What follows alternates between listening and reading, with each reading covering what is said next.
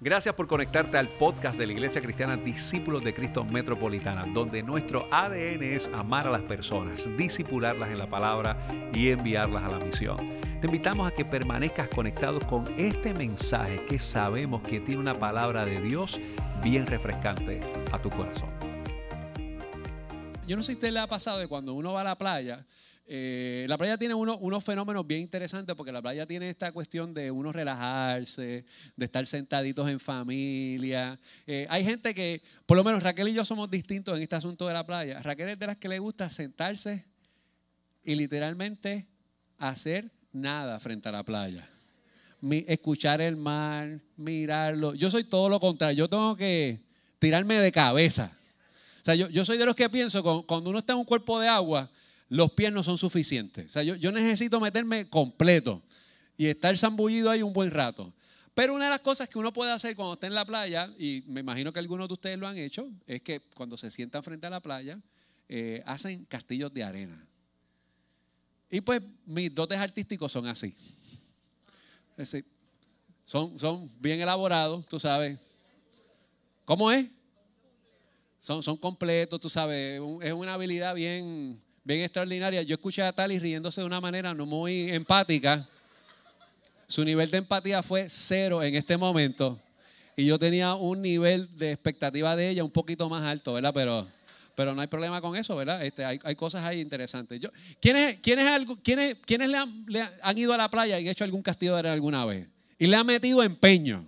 O sea, que le, llevan, ¿sí? ¿Cuánto, cuánto, tiempo, ¿Cuánto tiempo es lo más que tú has estado haciendo un castillo de arena? ¿Cómo? ¿Tu papá te ayuda? ¿Y, quedan bonitos con papá? Mira cómo, ven acá, ven acá, para que, para que tú, ven, acá, ven acá, ven acá. Ven acá, para que tú digas cómo es que... Ay, papá, te vas a poner bien nervioso en este momento. Mira, mira esto, ven acá, ven acá, ven acá. Mira qué, mira qué preciosura está aquí. Chacho, el papá está mirando para el piso en este momento está desconcentrado. Pero no, quédate, quédate aquí. Yo, no yo quiero ser. Ven, acá, ¿Cómo es que se llama tu papá? Enrique Grota. Ah, Enrique, ¿cómo? Enrique Grota. Groca. No, Enrique Rosa. Rosa, Sorosa, ¿verdad?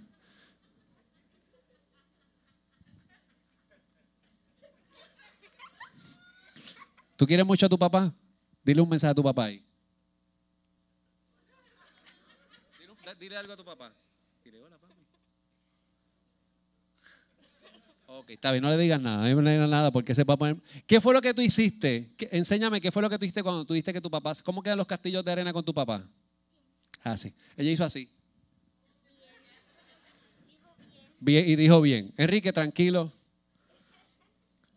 Dios me ha hablado en este momento que no te voy a hacer pasar al frente en este momento. Nunca habías orado tanto en tu vida como este momento, Enrique. Es bueno, ¿verdad? Que esa vida de oración se active de vez en cuando en los...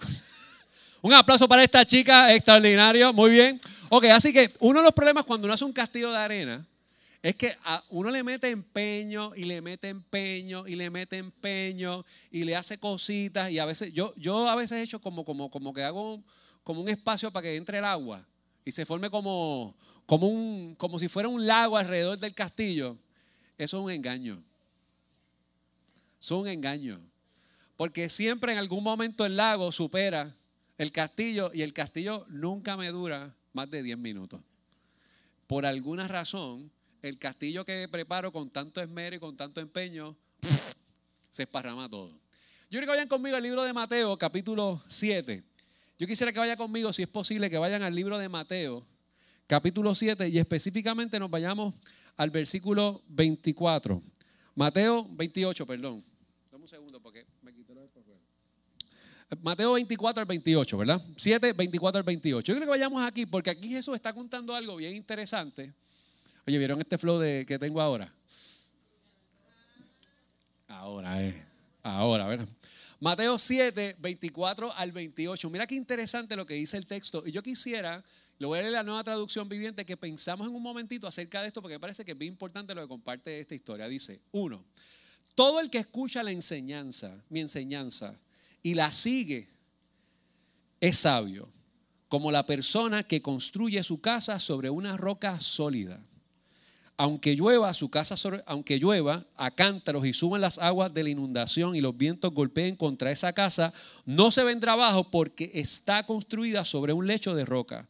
Sin embargo, el que oye mi enseñanza y no la obedece es un necio, como la persona que construye su casa sobre la arena. Cuando vengan las lluvias y lleguen las inundaciones y los vientos golpeen contra esa casa, se derrumbará y será con un gran estruendo. Mira qué genial lo que nos presenta la historia que nosotros acabamos de leer hace unos minutos atrás, ¿verdad? Jesús acaba de contar una historia de que hay dos conclusiones básicas. Si tú oyes y haces, es como construir sobre la roca, y si tú oyes y no haces, es como construir sobre la arena. Y lo interesante de todo esto es que en el pueblo de, cerca del mar de Galilea, las estructuras cercanas a la costa, a diferencia de lo que nosotros pensamos, pueden parecer bastante sólidas. Y la gente, como veía la superficie bastante sólida, hacía sus casas sobre ella, pero cuando venían los periodos de lluvias, particularmente en el invierno, y que venían esos golpes de agua, usualmente esas estructuras se caían. Pensaban porque algo se veía bien, era suficiente para que las cosas permanecieran, pero en algún momento lo que se ve bien va a encontrar un desafío. Nunca nada de lo que se ve bien está libre de retos y desafíos por el momento. Nosotros vamos a hacer esta experiencia del campamento basado en un juego de video que se llama Minecraft. ¿A quién le gusta Minecraft? Ok. Yo quisiera, yo voy a hacer un ejemplo aquí. Yo, Minecraft tiene, por lo que yo he leído, tiene dos estilos básicamente de tu jugar Minecraft. Uno es lo que se llama el, el concepto de creative, ¿verdad? O survival. ¿Alguien que me puede explicar? No sé si Leo, Mateo. Ven acá, ven acá. ¿Quieres venir para acá? Para que me explique. ¿Quién no? Es que yo no explico. Si alguien me puede explicar muy bien. Ven acá, Mateo, ven acá, Mateo. Ven acá un momentito, ¿verdad? Un aplauso para Mateo, ven acá. De hecho, Mateo nos ha ayudado a diseñar unas cuantas cosas para el campamento. Bueno, nosotros hemos diseñado el templo en Minecraft. Pero tiene que venir para el campamento para saber lo que es. Ok, cuéntanos qué es lo que es creative y qué es lo que es survival. Bueno, pues creative es que tú puedes hacer lo que tú quieras. Y survival es pues supervivencia. Tienes que Eso fue bien profundo. Creative es crear, survival es supervivencia. Tú sabes, bien, bien profundo, ¿verdad? Pero cuando, cuando hablamos de creative, ¿verdad? ¿Qué es, ¿Qué es lo que puede hacer una persona cuando está creando? ¿Qué es lo que presenta el juego? eh, pues, puedes construir casa, puedes construir lo que tú O quieras. sea, todo, todo lo que está en tu imaginación, Ajá, ¿eh? todo lo que tú lo puedes crear a base de lo que tienes. Sí. Ahora, ¿qué es la diferencia entre algo que tú puedes crear y lo que es survival, que es supervivencia? ¿Qué es lo que hace cuando uno está jugando en modo de supervivencia? Pues en supervivencia lo hace un poquito más difícil porque tiene un, vida. ¿Tiene- Todo- perdón? Vidas. Vidas. ¿ok? Entonces, pues si tú te mueres, pierdes todo. Ok. Ok, definitivamente si uno se muere pierde todo. Yo me imaginaba que eso, si se acaban las vidas, no, no puede, o sea, todo lo que has construido se pierde. Ok, No, pero lo que tú tienes en tu inventario. en tu inventario. Sí. Un aplauso para Mateo, muy bien. ¿Cómo es? Sí, sí, sí. Bueno, yo entendí bastante, ¿verdad? Cuando uno se muere, todo se pierde. Está bien. Eso, eso es algo, eso es algo que, eso, eso es algo lo que nos- nosotros podemos entender. Ahora, yo creo que el detalle importante de lo que nosotros estamos hablando aquí y que yo quisiera que pensemos en, en la, en la noche, en la mañana de hoy, es que eh, nosotros estamos ubicándonos específicamente sobre el sentido de construcción. La primera pregunta que yo quisiera hacerte en la mañana de hoy a todos los que estamos aquí, la primera pregunta, pregunta básica es, ¿qué estás haciendo con tu vida? Yo pienso que esta pregunta es extremadamente fundamental para nosotros entender cuál es el proyecto de lo que entendemos que Dios está trabajando en nosotros, en nuestro corazón. Fíjense que todos escuchamos, pero no todos necesariamente hacemos conforme a lo que nosotros escuchamos. La segunda pregunta que para mí es extremadamente importante es, ¿en qué basas tu vida? La primera pregunta es, ¿qué estás haciendo? ¿Y en qué basas tu vida? Lo que basamos nuestra vida se fundamenta en algo que es sólido o es algo que es totalmente pasajero. Hace varias semanas atrás, cuando nosotros comenzamos hablando aquí la experiencia de, de lo que es la serie de potencial, hicimos una pregunta bien importante. Es ¿qué es lo más importante? ¿Y qué estamos nosotros haciendo con respecto a eso que es más importante? Hoy, desde la perspectiva que queremos instruir a nuestros niños y que vamos a pensar entrar en todo esto que Jesús nos presenta, la pregunta fundamental es, ¿qué estamos haciendo? Pero ¿en qué basamos nuestra vida? Porque todas las cosas que tú y yo hacemos, de alguna forma, tienen un fundamento, una base, y a veces, aunque parezca que se vea bien, no siempre es verdaderamente sólida. Todos hemos tomado la decisión de crear. Ahora, a mí me parece curioso y me parece muy importante lo que nos acaba de decir Mateo. Tanto el libro de Mateo como Mateo el que nos habló hace unos minutos atrás. Porque él nos acaba de decir que uno tiene la oportunidad de crear, porque Dios nos ha dado esa habilidad creativa. De hecho, si nosotros nos montamos en el discurso teológico de que tenemos el imago de y que somos imagen de Dios, es que tenemos la capacidad de crear a base de lo que Dios ha puesto en nosotros. Dios nos ha dado el talento de crear y administrar lo que nosotros tenemos. Ahora, yo creo que muchos de los que estamos aquí vivimos en un survival mode. Estamos tratando de sobrevivir en las experiencias de la vida con los recursos que tenemos y con los que no tenemos. De hecho, si algo nosotros podemos decir, particularmente con el alza del precio de la gasolina, es que todos estamos en survival mode. Hay cosas que lastimosamente, por más que nosotros quisiéramos que fuera de una forma, usted y yo no lo podemos controlar. Y un detalle bien sencillo es precisamente cómo nosotros manejamos los recursos que tenemos, particularmente con el combustible. Y eso hace que cuando se estremezcan los cimientos de los proyectos de lo que nosotros hacemos con nuestra vida y lo que nos basemos, tengamos que verificar realmente cuáles son nuestras convicciones. Otra pregunta, de la misma manera que es importante, es cuál es tu fundamento. ¿Es roca o es arena? ¿Dónde estás parado en el día de hoy?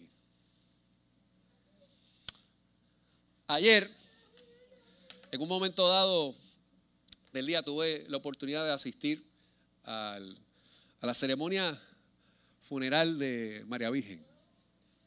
Y algo interesante que se compartió durante la experiencia de cierre de su velatorio era el fundamento en cómo ella pudo manejar experiencias de su vida basadas en el tema del perdón.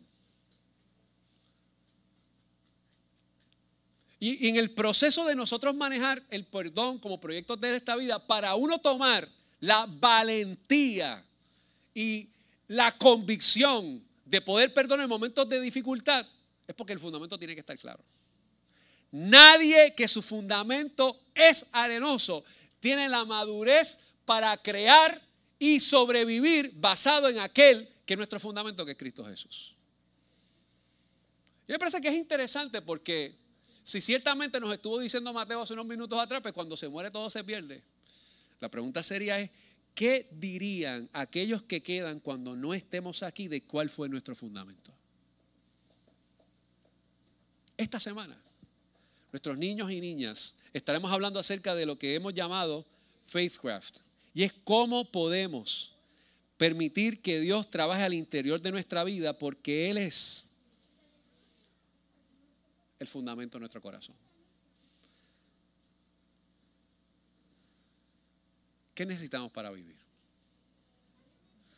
Ahora Maslow, cuando hablaba de la psicología, él decía que en las cosas que nosotros necesitamos para vivir, usualmente usted necesitaba comer, respiración y casa. Toda persona necesita comer, un techo y luego de eso tener relaciones que le permitan sentirse pleno para alcanzar otras cosas en el proyecto de la vida. Pero por alguna razón, muchos de nosotros a veces basamos nuestro fundamento en nuestro éxito, en los resultados. A veces el resultado está basado en nuestra economía. A veces el resultado está basado en nuestras pertenencias. A veces el resultado está basado en nuestra educación. A veces el resultado está basado en nuestro físico, nuestra salud. Pero llega un momento dado que tanto nuestra salud se deteriora, nuestras pertenencias se deprecian, que el dinero se acaba y que lo que hoy es exitoso, mañana no lo es. Y el problema es que cuando nosotros basamos nuestro fundamento de la vida en ese éxito que es pasajero, aquellos que no son como nosotros muchas veces los tendemos a criticar. Y vivimos de la crítica. Adiós, mira a ese que no estudia. Adiós, pero ¿qué le pasa a este? Mira la casa que tiene.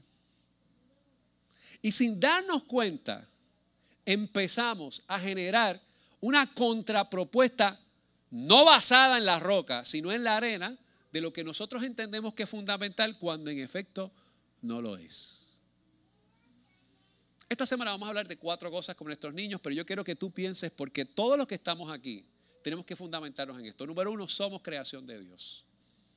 Y como creación de Dios, Dios nos ha dado la sabiduría y la habilidad de relacionarse con nosotros.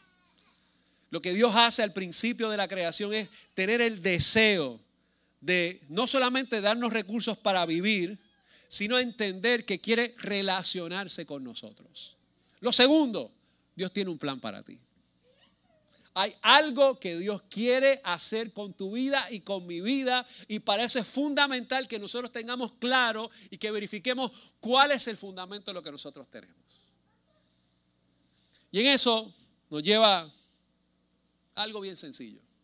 Miren, esto es, hoy es de esos días que yo estoy either black or white. Tienes que escoger el camino de Dios. La escritura nos dice a nosotros que hay caminos que a nosotros nos parecen caminos de bien, pero su fin son caminos de muerte. Son caminos que realmente no conducen a una estructura sólida que permanece, sino son edificaciones que son totalmente futiles y que se desploman a la menor provocación. Para eso es importante que nosotros decidamos servir a Dios no importando cuál sea el costo. Yo quiero invitarte a que pienses en esta mañana y hablarte con mucha claridad y con mucha sinceridad. ¿Qué es el fundamento de tu vida en el día de hoy? ¿Qué estás haciendo con tu vida? ¿En qué basas tu vida? ¿Cuál es tu fundamento? ¿Y qué necesitas para vivir? En una ocasión, un chico que dice la escritura que solamente lo conocemos como un joven rico que tenía muchos recursos, tenía toda la potencial, la capacidad para hacer lo que él quisiera en este momento del Minecraft de la vida. Dios, Señor, ¿qué tengo que hacer para heredar la vida eterna? Jesús le dice, pues los mandamientos sabe. Y él dice, todo eso yo lo he guardado desde mi juventud. Y Jesús le dice algo, pues te falta una cosa, tienes que desprenderte de esos fundamentos efímeros y dárselos a los que no tienen fundamento en la vida. Pero como él había confundido el éxito como el fundamento principal, realmente su respuesta a Dios era simplemente por lo que otros pudieran decir de él, más allá de cómo estaba anclada su vida ante Dios. Esta mañana para nosotros realmente ser arquitectos de lo que Dios quiere hacer en nuestro corazón, tenemos que revisar claramente dónde está nuestro corazón y cuál es el fundamento. Te invito a bajar tu rostro en esta mañana. Hay que pensar claramente. Primera pregunta. ¿En qué basas tu vida? ¿Qué estás haciendo con tu vida? ¿Cuál es el fundamento de tu vida?